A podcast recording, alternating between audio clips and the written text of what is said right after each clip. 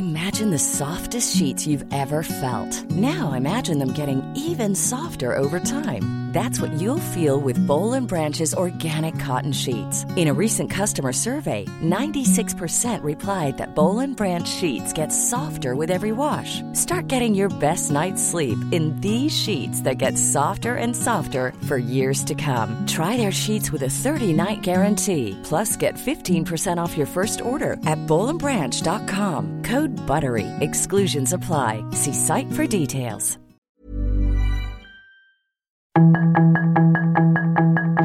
Tarde a tarde, lo que necesitas saber de forma ligera con un tono accesible. Solórzano, el referente informativo.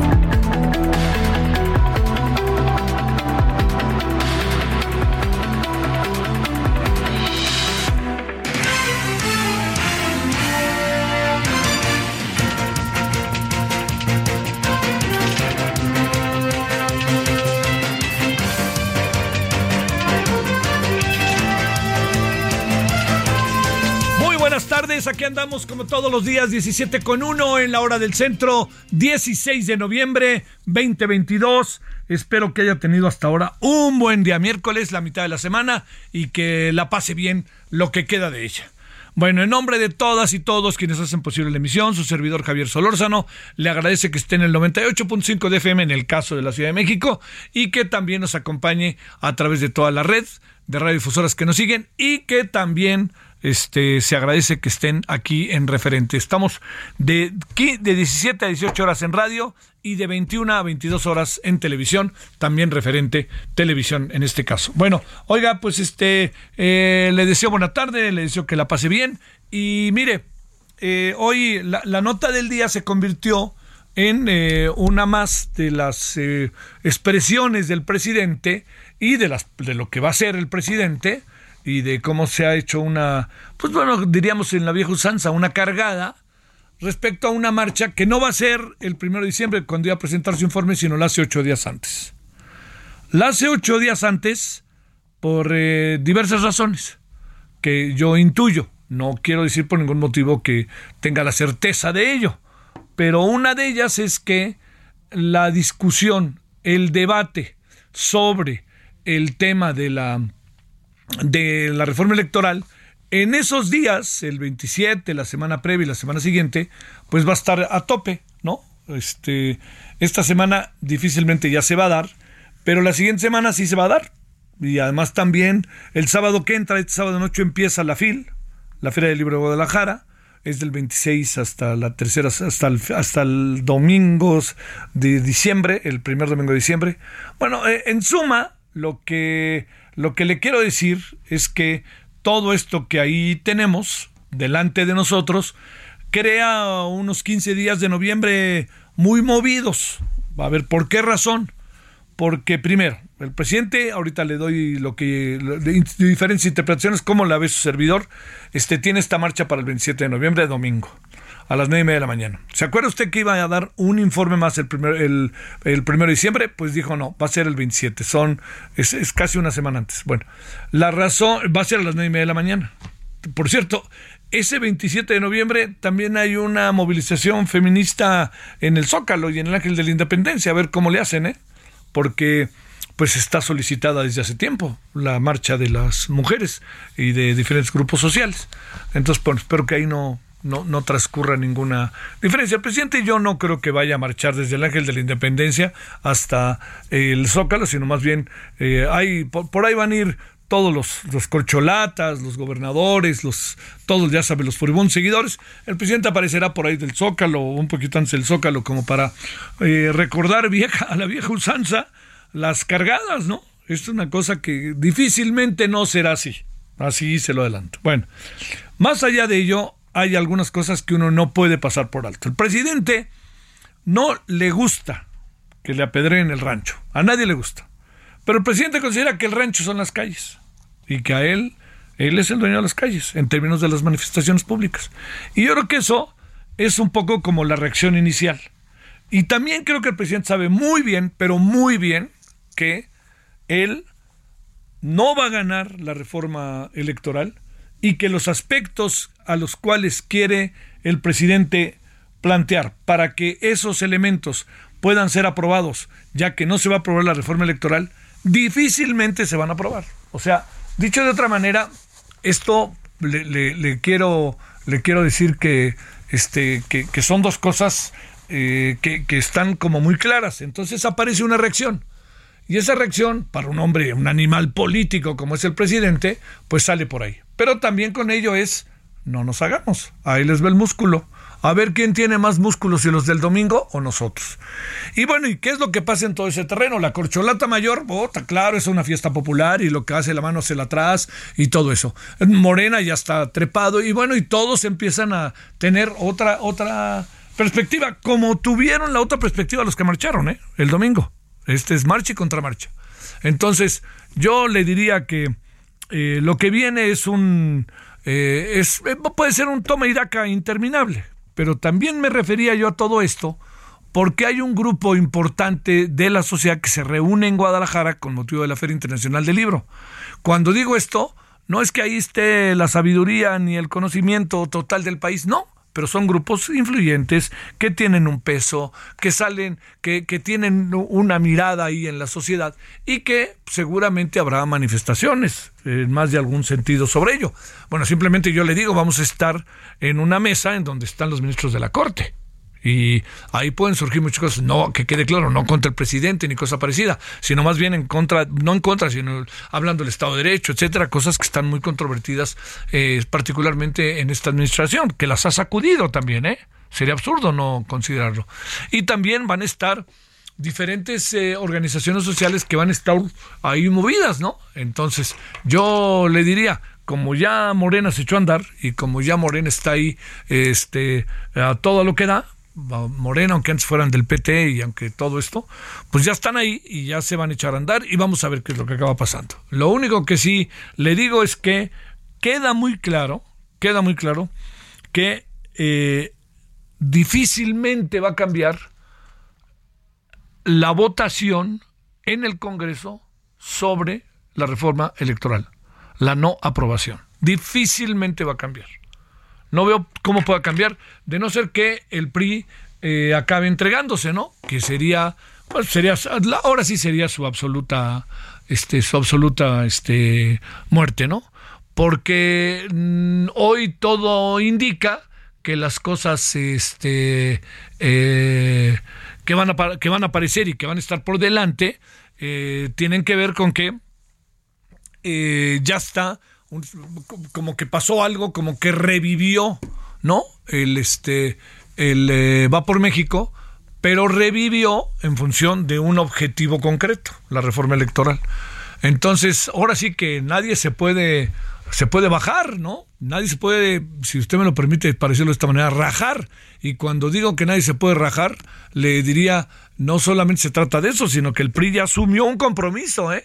Y ese compromiso que asumió el PRI lo asumió ni más ni menos que la, la, este, la actual dirigencia del PRI. Entonces, bueno, dicho todo esto, puesto todo esto en perspectiva, a lo que voy es que viene una marcha, contramarcha del presidente. El presidente yo creo que ya sabe que no se va a aprobar la reforma ni en lo general ni en lo particular y que el presidente lo que quiere es mostrar, presionar, mostrar músculo, etcétera, etcétera. Todo esto dicho para buscar la manera de hacerse ver y sobre todo porque el presidente está en su terreno natural y ese terreno natural pues son las calles y las calles pues son de todos, pero el presidente asume que las calles fundamentalmente pues es su, es, su hábitat natural, ¿no? Del presidente.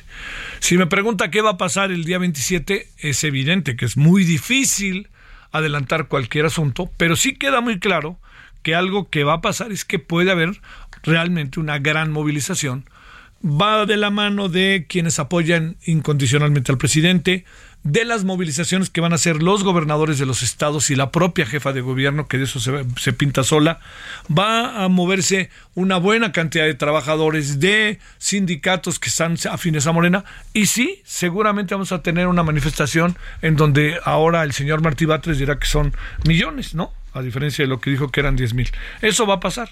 La gran clave del asunto está si ahí se decide la reforma electoral o si se decide más bien un apoyo al presidente de la República, en este, que es quien está adelante con el proceso y con su cuarta transformación, y es un apoyo al gobierno. Bueno, yo creo que eh, esto quiere decir que el presidente le empezó a dar interpretaciones a lo que sucede de manera mucho, muy distinta de la que dio el, el lunes. Quiere decir que sí le pegó, quiere decir que sí vio una movilización real y que sí vio que puede germinar algo a partir de ahí. Entonces, todas estas ideas puestas en la mesa que sirvan para, para irnos explicando por qué hay marcha contra marcha, junto con muchas otras. Pero con esto, diría yo, pues nos echamos a andar, ¿no? Nos echamos a andar para ver qué pasa el próximo 27 de noviembre a las nueve y media de la mañana. Dice el presidente que temprano para que no se asoleen. Bueno, pero ahí va, ahí estará la marcha, el presidente seguramente se aventará un discurso que pues es informe de gobierno, uno de sus informes más, una arenga en favor de la reforma electoral que él propone, una increpar a todos los que piensan distinto sobre ello y todo eso. Pero lo que sí también queda claro, ni darle muchas vueltas, ¿eh? lo que sí queda claro es que el presidente de la República está en este momento gobernando para quienes piensan como él no está gobernando para todos los mexicanos, no hay un tono no hay un tono conciliatorio, no lo hay ni tantito, es cosa de simplemente escuchar la mañanera de hoy. Entonces, ya con todo eso puesto en la mesa, yo le diría este estamos eh, estamos en lo que estamos y eso no va a cambiar, ¿eh? Así va a ser hasta el final del sexenio. Y eh, por como yo veo las cosas a estas alturas, me inquieta muchísimo que estemos ante un gobierno que hoy este gobierno que hoy este gobierno eh, quiera a través de su sucesor o sucesora mantenerse en los primeros planos. Eso sí me parece que no estaría muy bien que digamos. O sea, ¿qué quiero decir? Que quien suceda al presidente será una extensión del presidente, no será un nuevo presidente o presidenta. Eso es profundamente inquietante. Bueno, esto es lo que tenemos el día de hoy. Es una parte. La otra parte tiene que ver con que eh, algo que, no puede por, eh, por ningún motivo este, pasarse por alto es lo que está pasando entre Rusia y Ucrania. Bien nos dijo ayer Dejan Mihailovic que dice no hay que adelantar vísperas. ¿Qué quería decir con eso? Pues quería decir simple y sencillamente que lo que se hablaba de un ataque ruso no se podía confirmar, porque ya hablamos, que era armamento ruso, eran misiles rusos de fabricación rusa, pero no significaba que los hubieran enviado los rusos. Entonces, ojo ahí para no apurarnos en muchas de las cosas. Y el tercer asunto, yo entiendo todo lo que, lo que para todos, para muchos de nosotros, muchos y muchas, eh, significa el fútbol, ¿no? Eh, yo le confieso que estoy con el fútbol en romance, con, entre, con, con más, este, en lo personal, con muy buenas victorias, ¿no? Cuando tuve la oportunidad de jugar ahí en la Liga Española. Y derrotas para llorar, no así terribles. Pero en cuanto a lo que corresponde a las Chivas, pues era feliz en los 60, en los 70 y después más o menos. Pero en cuanto a la selección, ha sido un conjunto de circunstancias adversas. No alcanza a ver un pack. Es que tenemos grandes triunfos, ¿no? Me acuerdo haber visto partidos formidables de la selección. Formidables, ¿no? En los, a principios de, este siglo, cuando jugaron la Copa de Campeones, ¿no? Ahí que le ganaron a Brasil. Eh, haber visto partidos en, mundiales, por ejemplo, el Mundial de Estados Unidos hubo dos o tres partidos que fueron maravillosos, en Francia, dos o tres partidos que fueron buenísimos. Pero en general esta es una historia de media tabla. Y yo creo que como tal hay que reconocerlo. Hay una hay un desazón entre los aficionados por la selección, tiende a verlo, pero vivimos en la esperanza. Y como usted y yo sabemos, la esperanza en la vida general está presente entre nosotros hasta que llega la terca realidad.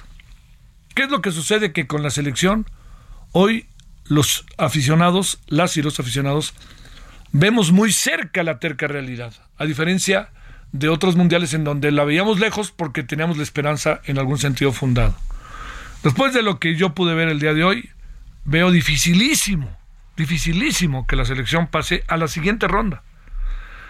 Usted va a decir, bueno, es que los otros no son maravillosos, no son maravillosos, pero en el papel y en lo que se han demostrado son mejores que nosotros. Ahora, que empezando el Mundial todo puede cambiar, es una cosa maravillosa. Siempre es así. Puede entrar un equipo con una, con una curva ascendente en esa curva ascendente agarrarlos a todos y cuando volteen la cara los otros van a decir, ¿y ahora qué hago? ¿No? O sea, Polonia, Arabia Saudita e incluso Argentina. Pero la curva no se ve ascendente. Más bien, hoy se vino a confirmar que es un crecimiento desigual. Por momentos se juega muy bien y por momentos se entrega el partido, que eso es lo grave. De nada sirve jugar bien si se entrega el partido. Y le voy a decir algo más. Es muy difícil, faltando 10 minutos, ver que un jugador como Guardado no puede elevar la pelota para generar un peligro en el área, porque la tira al primer defensa que está parado en el área del equipo rival. Y eso, bueno, entiendo que los jugadores están cansados porque Guardado sí que ha corrido, etcétera, a lo largo de la temporada con el Betis. Pero eso se suma también a que va uno saliendo y le meten goles como para, híjole, para crucificar al responsable, ¿no? Entonces Ochoa, pues sí, Ochoa no va a entrar también en una dinámica en donde no avance, ¿no? Ochoa en función de un rendimiento colectivo, yo espero que cambien las cosas. Pero bueno, la gran ventaja, le digo, es la esperanza. La esperanza vive hasta que llegue ese momento climático en donde nos aparece la terca realidad. Y bueno, y ojalá la selección, lo digo porque soy aficionado al fútbol, porque me gustaría muchísimo que le fuera bien, más allá de quien maneja el fútbol, etcétera. Entonces, pues bueno, ojalá el martes que entra, la selección a las 10 de la mañana ante Polonia pueda dignificarse y pueda mostrar que tiene arrestos para ser realmente un equipo competitivo sin importar el rival. A veces en el fútbol a veces hay derrotas terribles, ¿no? Pero el aficionado sabe, ¿no? Dice, perdimos, pero qué barbaridad, ¿no? vean cómo jugaron, ¿no? Circunstancias. Hay una derrota de, de México con Argentina cuando estaba la Volpe el Maxi López metió un gol que no lo vuelve a meter en su vida, ¿no? Entonces uno dice, ¿cómo duele? Pero vean nomás lo que pasó. Pues, ¿Cómo para eso Osvaldo Sánchez? Más allá de que de repente Osvaldo Sánchez es muy sobradito. ¿Cómo para eso? No hay manera de pararlo, ¿no? Bueno, eso, cuando pasa así hay como miradas distintas, ¿no? Pero en esta ocasión no hemos visto nada, ni para atrás ni para adelante. Dicho de otra manera, yo le diría, echémosle esperanza, echemos toda nuestra buena, este todos nuestros buenos deseos a la selección mexicana, pero seamos muy realistas donde estamos parados, muy realistas. No crucifiquemos a los jugadores porque, como bien dice el dicho, lo que está ahí es lo que hay.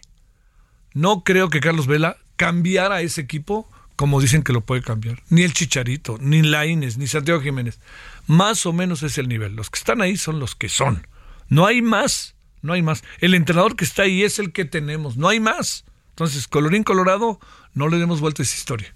Tengamos este, esperanza, pero sobre todo tengamos buena disposición, pero el futuro es, como en pocas ocasiones, desde el Mundial de... Me atrevo a decir que desde el Mundial, ¿qué será? Oh, no es hasta... No, no, desde hace muchos mundiales el destino es profundamente incierto. A diferencia de otros en donde uno decía, es que tenemos dos o tres que saben hacerlo. Aquí no, no nos aparece de no ser el Chucky. Y para que el Chucky juegue bien, le tienen que dar la pelota.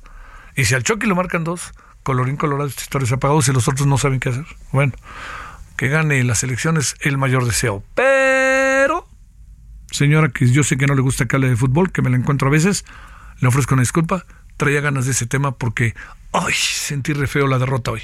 17-18, no del centro. Solórzano, el referente informativo. En Soriana, este super fin lo damos todo. Aprovecha Smart TV JBC 4K de 32 pulgadas a solo 2,490 pesos en un solo pago. Y consola Xbox Series S a solo 4,990 pesos. Soriana, la de todos los mexicanos. Solo noviembre 16. Aplica restricciones.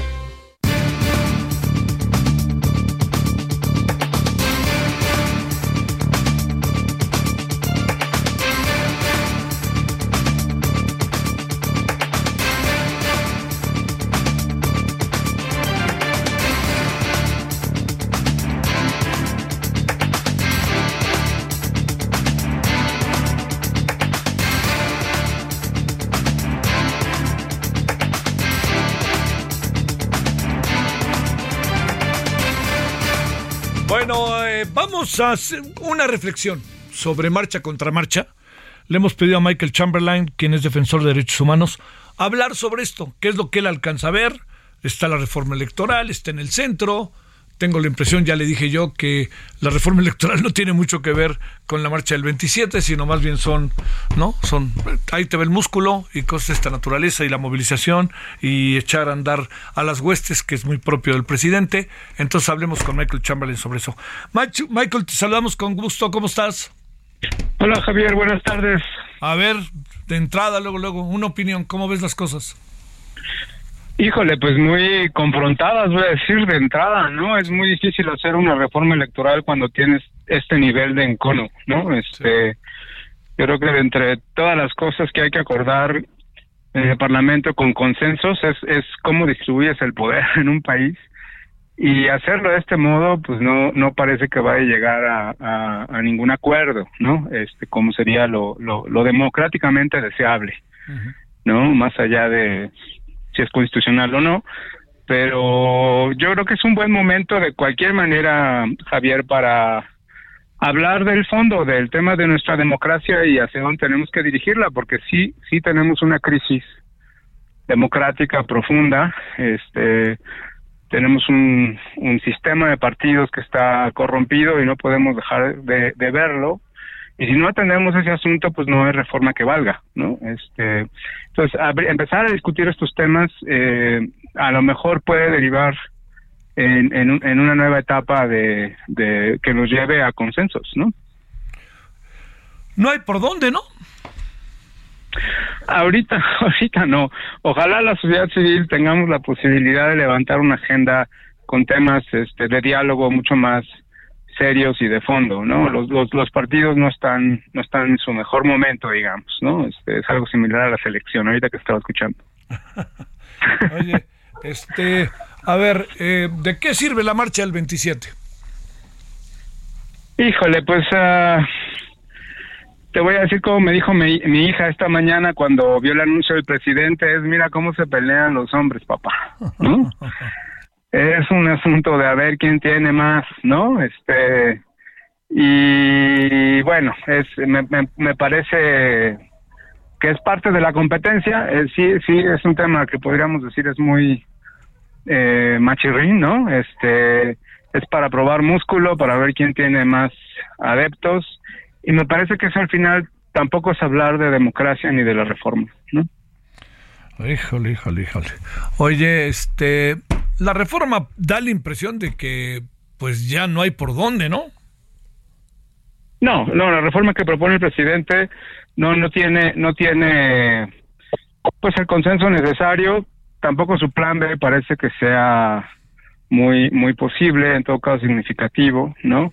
Y eso nos deja en un mal lugar, Javier, insisto, porque porque problemas sí hay y, y yo creo que los problemas no están en en el, en el INE o por lo menos no los más serios, sino en el modo en que elegimos a los representantes y cómo estos no rinden cuentas a, a los ciudadanos y tienen un cheque en blanco para hacer lo que quieran, ¿no? Este, incluso introducir dinero a las campañas, por ejemplo, que no es fiscalizado, este, poder acordar o no a nivel local con los con el crimen organizado para cooptar la policía, ya sea por corrupción o ya sea por amenaza.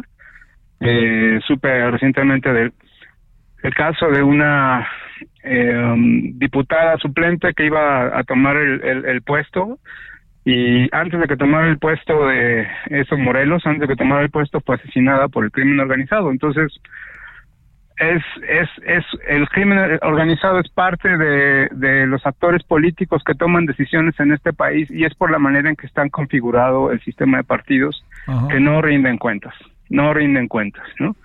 Hay, hay, los curules son un patrimonio eh, de un poder acumulado y me parece que la propuesta del presidente lo que, lo que tiende es a fortalecer ese sistema, ¿no? Este, y a eliminar la representación de las minorías. Y no me refiero a las minorías electorales, sino a las verdaderas minorías como son pueblos indígenas, mujeres, personas discapacitadas, o sea, no tienen manera de estar representados realmente con sus intereses en, en, en, el Congreso. Bueno, pues este, habrá mucha gente en la marcha, ¿verdad? Seguramente sí, y bueno, pues si es para mostrar los adeptos del presidente, pues pues está bien, hay que hay que expresarse. Me parece que sigue siendo evadir el tema de fondo, entonces sí creo que más bien esa agenda tendría que salir de, de sociedad civil y empezar a hablar de estos temas más a fondo. Te mando un gran saludo, Michael Chamberlain. Buenas tardes. Gracias, Javier. Un abrazo. Pausa.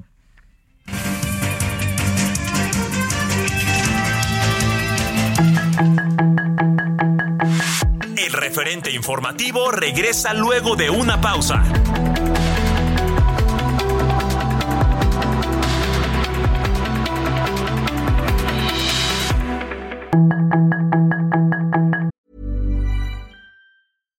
One size fits all seemed like a good idea for clothes. Nice dress. Uh, it's a it's a t-shirt. Until you tried it on. Same goes for your healthcare. That's why United Healthcare offers a variety of flexible, budget friendly coverage for medical, vision, dental, and more. So, whether you're between jobs, coming off a parent's plan, or even missed open enrollment, you can find the plan that fits you best. Find out more about United Healthcare coverage at uh1.com. That's uh1.com. Estamos de regreso con el referente informativo.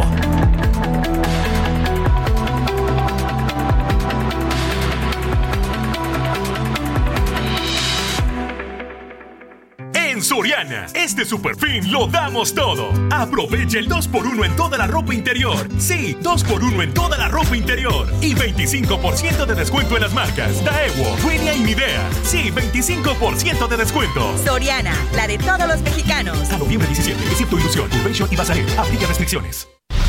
En el referente informativo le presentamos información relevante.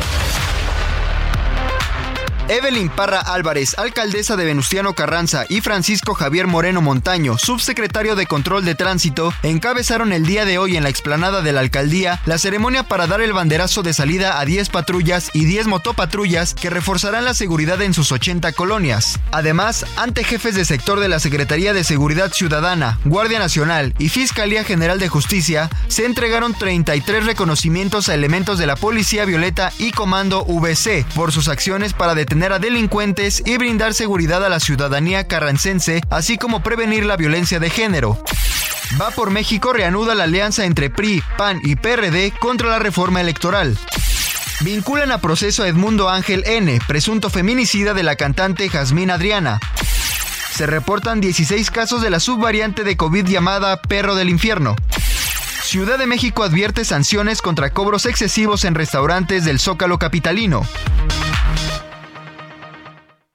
Soriana, este super fin lo damos todo. Aprovecha 30% de descuento en toda la ropa exterior de invierno, en todo el departamento de blancos y en todos los artículos navideños. Sí, 30% de descuento. Soriana, la de todos los mexicanos. A noviembre 17, excepto Nochebuenas y Pinos Naturales. Aplica restricciones.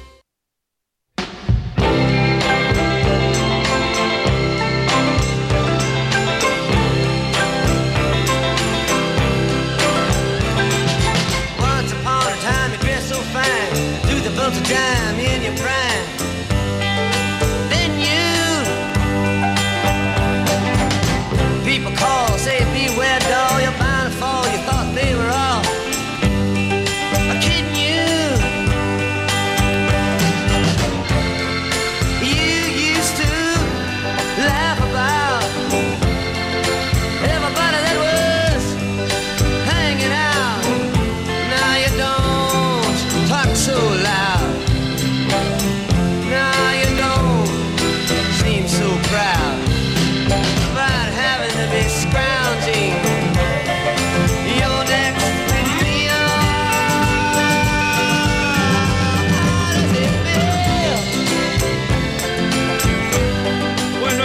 De las maravillas de Bob Dylan, Like a Rolling Stone, como una piedra rodante. Pero fíjese que pusimos una buena canción de, de Bob Dylan para hablar de un mal momento de Bob Dylan.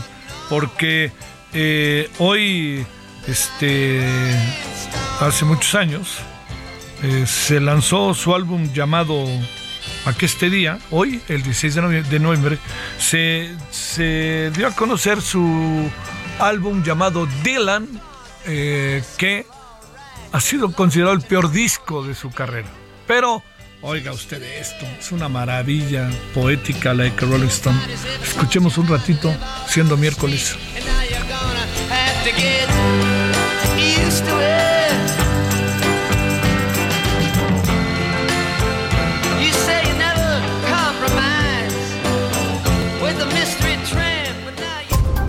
Solórzano, el referente informativo. En Soriana, este super fin lo damos todo. Smart TV JBC 4K de 70 pulgadas a 10,990 pesos en un solo pago. Y Smart TV LG 4K de 50 pulgadas a 6,990 pesos en un solo pago. Soriana, la de todos los mexicanos. Solo noviembre 16. Consulta modelo participante. Aplica restricciones. Bueno, estamos de vuelta a 17.35 en la hora del centro, 15, 16 de noviembre, sí, dije bien, 16 de noviembre de este 2022, 98.5 de FM, Heraldo Radio. Eh, ¿Qué pasa exactamente? ¿Qué fue lo que se suscitó ayer que generó una crisis, por lo menos momentánea, en la invasión que Rusia está llevando a cabo a Ucrania? Pues se debió a algo que sucedió, de lo cual platicaremos, y todo es una crisis, ¿no? Pero hubo algo que agudizó la crisis porque apareció un tercer país, ¿no? Eh, siendo afectado. Del doctor Gilberto Condes, investigador del Colegio de México. Doctor Gilberto, ¿cómo has estado? Buenas tardes. Hola, buenas tardes, Javier. Qué gusto saludarte. El gusto, el gusto mío y tu tiempo. Oye, eh, al- perdón, al final ya quedó claro qué pasó y por qué pasó lo que pasó y qué tanto puede afectar lo que pasó, aunque haya sido, des- aunque tenga otro derrotero. Sí, eso parece. Salió a, el, presidente polaco a explicar que, que lo que sucedió realmente fue una especie de accidente extraño en el que un misil eh, ucraniano le habría pegado, había eh, tenido contacto con un misil eh, ruso, eh, un misil de defensa ucraniano, contacto con un misil ruso, se desvió y cayó en un pueblo polaco, matando a dos personas, hiriendo a más, causando pánico. Y sobre todo, bueno, pánico por supuesto en el pueblo polaco, pobre gente, pero pánico en las capitales del mundo, porque obviamente Polonia es parte de la OTAN, y al ser parte de la OTAN, si el misil hubiera sido un misil ofensivo eh, ruso en contra de un miembro de la OTAN, podría haber desatado una respuesta colectiva de toda la OTAN, o al menos así lo indican las, las reglas de la OTAN, en contra del, de Rusia, ¿verdad? Entonces, eso eh, como que era algo que se venía pre- eh, previendo que podía ocurrir, ya fuera por accidente o a propósito, de que hubiera un ataque ruso, que uno de sus este, misiles pegara en Polonia y que eso desatara una conflagración de dimensiones impredecibles entre todo el bloque occidental, Estados Unidos, toda la OTAN en contra de Rusia. Esto por, por ahora en todo caso ha sido eh, detenido por las declaraciones del presidente polaco que nos aclara eh, esta situación, aunque el presidente de Ucrania Zelensky no parece muy satisfecho con la explicación.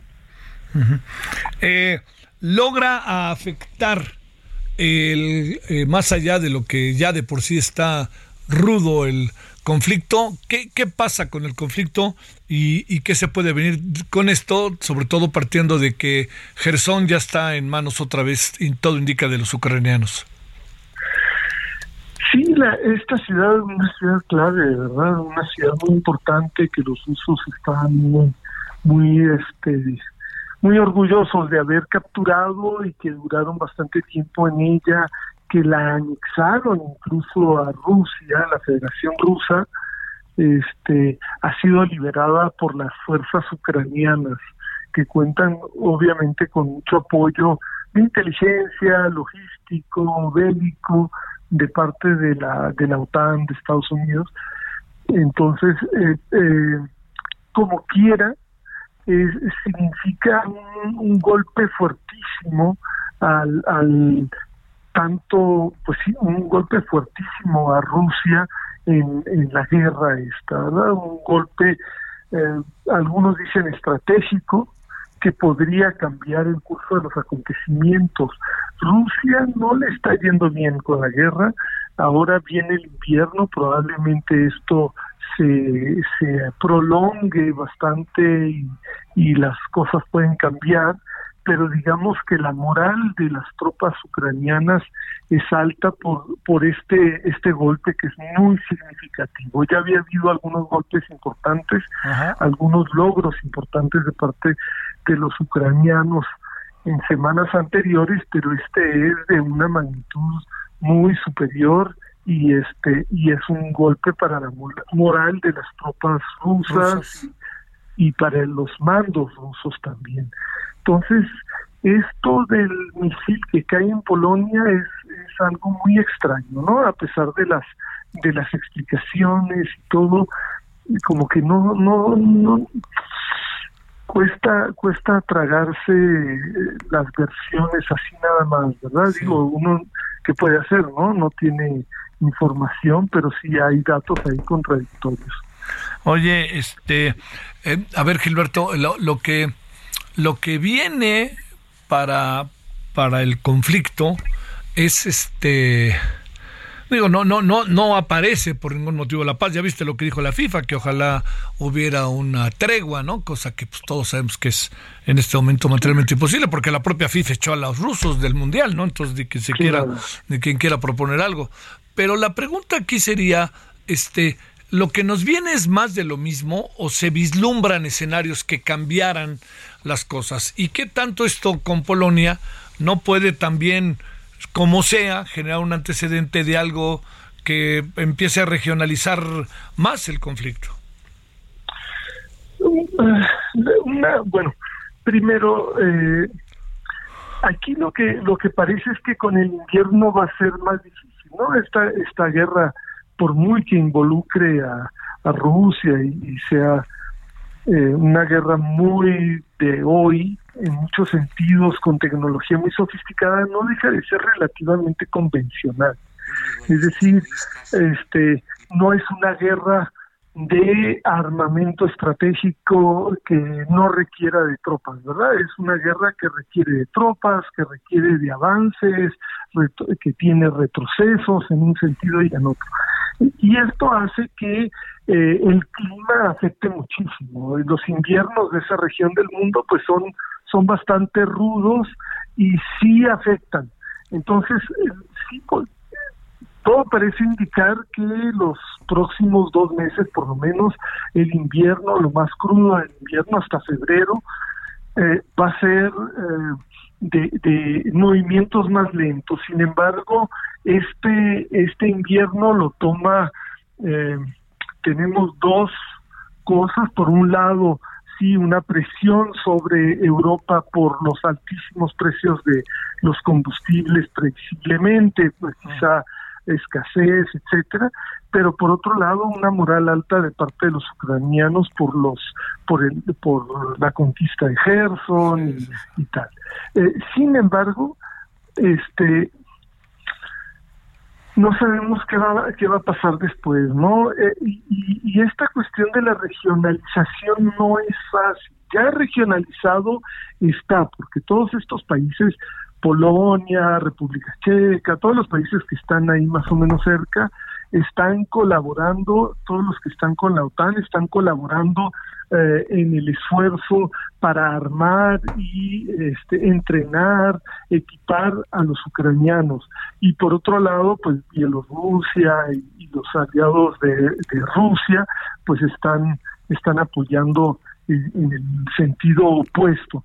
Una eh, regionalización mayor es muy difícil por esto que decíamos al inicio de la, de, la entrevista. Eh, cualquier regionalización más dura tendría necesariamente que implicar la, el ingreso de Estados Unidos y, y Europa Occidental a combatir directamente contra Rusia y eso no lo quiere ninguna de las dos partes. Bueno, de las dos partes. Eh, Zelensky sí quisiera, ¿verdad? Pero, pero pues no es muy realista, porque eso puede, puede degenerar muy fácilmente en una guerra de dimensiones apocalípticas. Y pues eso pues no, no, no, no es una posibilidad real. claro.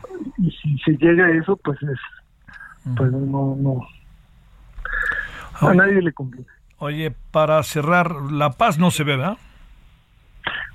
Por ahora no, digo, este, salvo que el costo político tendría que eh, Putin llegar a la conclusión de que el costo es demasiado elevado como para seguir, este, que el costo de la derrota sea menor que el costo de continuar en esta guerra. Y este y muchas veces por lo general es más económico políticamente continuar en una guerra que pararla en derrota. Y ese es ese es el gran problema. Ese es el gran impedimento para la paz. Este de un lado y del otro verdad Eh, pero yo veo difícil que, eh, que se logre la paz. Eh, si eh, Ucrania tiene la impresión de que puede ganar y que y si Rusia y Putin tienen la impresión de que pueden perder y que eso es de un costo demasiado elevado como para soportarlo. Entonces, a mí me parece todavía lejana la posibilidad de la paz, aunque por supuesto y ojalá me puedo equivocar.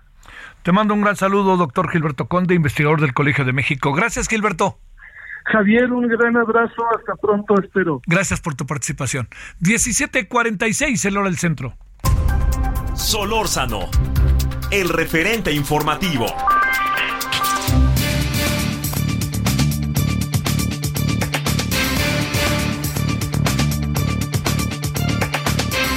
Bueno, eh, de Polonia, de la marcha contra marcha, de Rusia, Ucrania, pasamos a una investigación que hizo el Observatorio Económico de México, ¿Cómo vamos? Es muy interesante lo que plantea, ¿eh? muy interesante respecto al desarrollo país. Le hemos pedido a Axel Eduardo González que nos diga cómo está esta investigación y qué es lo que trae la investigación. ¿Cómo estás, Axel? Te saludo con gusto. Hola Javier, ¿qué tal? Buenas tardes, un gusto saludarte y a toda tu audiencia. A ver, ¿qué, ¿qué pasa exactamente con el índice de progreso social en el país? Claro, con mucho gusto. Mira, pues a manera de introducción rápidamente les platico que es el índice de progreso social. Es una medición holística que justamente busca entender cuál es el, deño, el desempeño social a través del tiempo de un país, independientemente de, de factores o variables económicas más tradicionales como son el PIB, el ingreso, etcétera. Entonces, en este índice está basado en un rango de indicadores sociales y ambientales que capturan tres dimensiones del progreso social, las necesidades humanas básicas, el fundamento del bienestar y las oportunidades, y digamos, para en términos de, hacer mucho más asequible cómo se transmite la información, el índice está entre 0 y 100, donde 0 es, el, el peor escenario posible y 100 el máximo escenario posible. Para el caso de 2021, concretamente, el puntaje nacional del índice de progreso social es de 63 puntos de 100 posibles, y es el segundo peor año desde que se tiene registro. Este registro se construyó la serie desde 2015.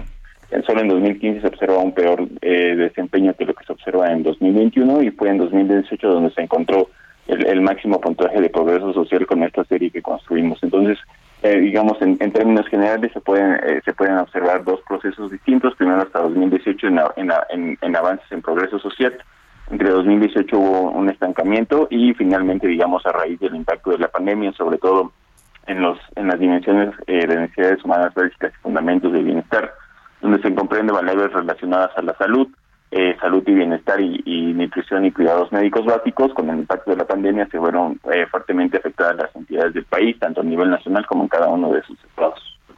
Oye, a ver, eh, planteemos aquí el, el asunto. hay midieron todo el país, ¿va? Sí, eh, los resultados son a nivel nacional y para cada una de las entidades del país. ¿Qué entidades eh, son las más castigadas o las que traen un índice de progreso social este con características este bueno, con resultados diferentes? Pues mira, eh, en términos generales, eh, eh, en- entre las entidades que generalmente obtienen mejores eh, o, o se observa un mayor progreso social se encuentran entidades del centro como Ciudad de México, Querétaro, Jalisco, Aguascalientes y los estados del norte. Y digamos otro de los de los estados que persistentemente encontramos es que las, las entidades del sur, en específico el sureste, Guerrero, Oaxaca y Chiapas tienen un rezago muy considerable en el progreso social. Y digamos cuando nosotros hacemos la construcción de esa serie uno de los hallazgos más importantes es que por ejemplo a los a los estados más rezagados eh, les, les cuesta mucho más avanzar en términos de progreso social.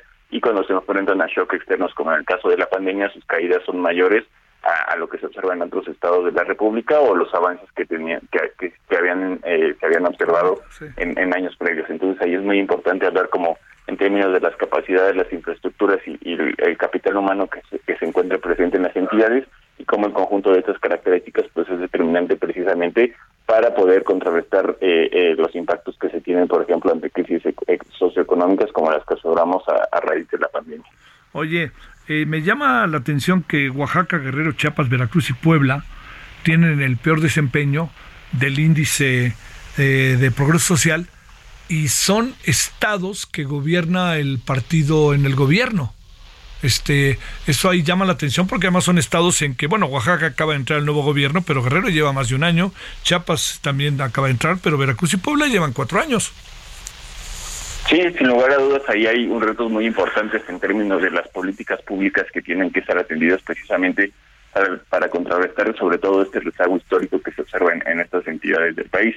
Ahí nosotros hacemos eh, ciertas eh, recomendaciones generales precisamente en el sentido de entender cuáles podrían ser algunas de las situaciones que podrían eh, seguirse precisamente atendiendo algunas de las igual- desigualdades históricas presentes en estas entidades, así como muy específicas a, digamos, a los retos derivados de la pandemia. Eh, algunas de las recomendaciones generales precisamente van en sentido eh, de el acceso a los servicios de salud, que como bien mencionas, en, en estas entidades eh, hay, hay cierto rezago, por ejemplo, para el caso de, de, de estas entidades, pues son también las entidades donde hay un, mayor porcentaje de la población en situación de informalidad laboral. Y dado que en nuestro país, digamos, el acceso a la salud está determinado por la formalidad eh, laboral en términos del acceso a instituciones como INSISTE, entonces ahí, digamos, existía un rezago importante que se vio en, en- exacerbado ante la pandemia y cómo no había un acceso suficiente de las personas para atender este tipo de crisis. Y también en esta parte, pues consideramos que es muy eh, importante entender precisamente, primero entender el rezago educativo que pudo derivarse de la pandemia, pues digamos, eh, existe un rezago, un rezago considerable por, por el esquema híbrido o completamente a distancia, eh, esto podría tener implicaciones muy importantes en el progreso social en el mediano y largo plazo.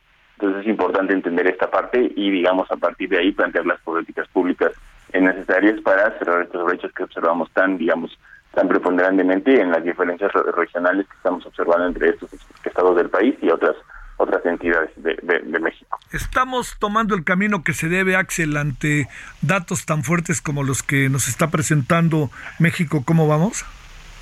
Pues mira, ahí este, sobre el camino creo que todavía tenemos eh, eh, varias eh, áreas de oportunidad o cuestiones eh, pendientes. Entonces, eh, como bien te platicaba, todavía tenemos un rezago muy importante en el sentido de- del acceso a, lo- a- a la- a- a servicios de salud públicos de calidad y aunado a eso, pues entender la magnitud del rezago educativo. Otra de las cuestiones que consideramos importantes, por ejemplo, es eh, eh, en este año que estamos viendo una inflación tan tan alta, pues son los, precisamente los hogares de menores ingresos los que están en, en una mayor situación de riesgo en- ante la pérdida de poder adquisitivo por la inflación que estamos observando.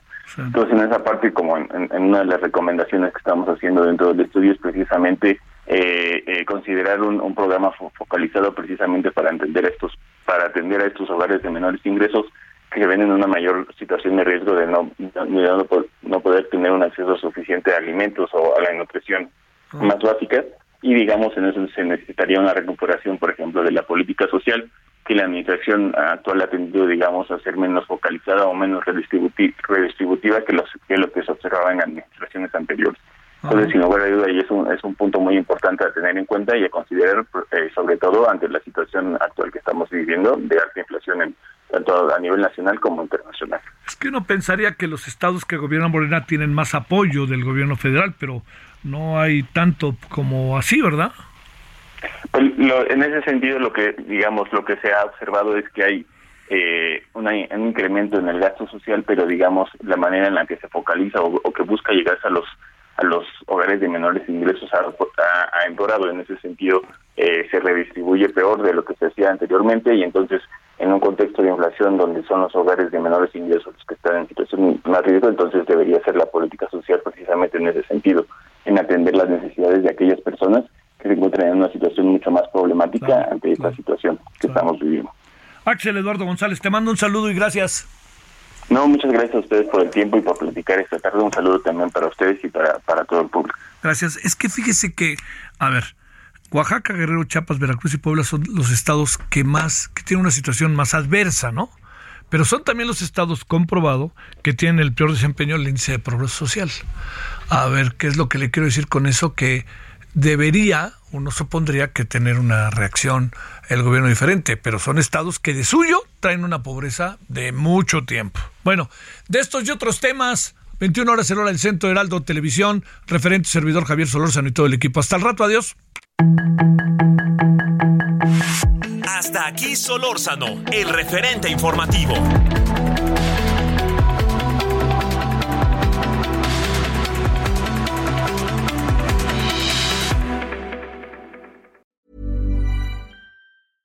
Hey, it's Paige DeSorbo from Giggly Squad. High quality fashion without the price tag. Say hello to Quince.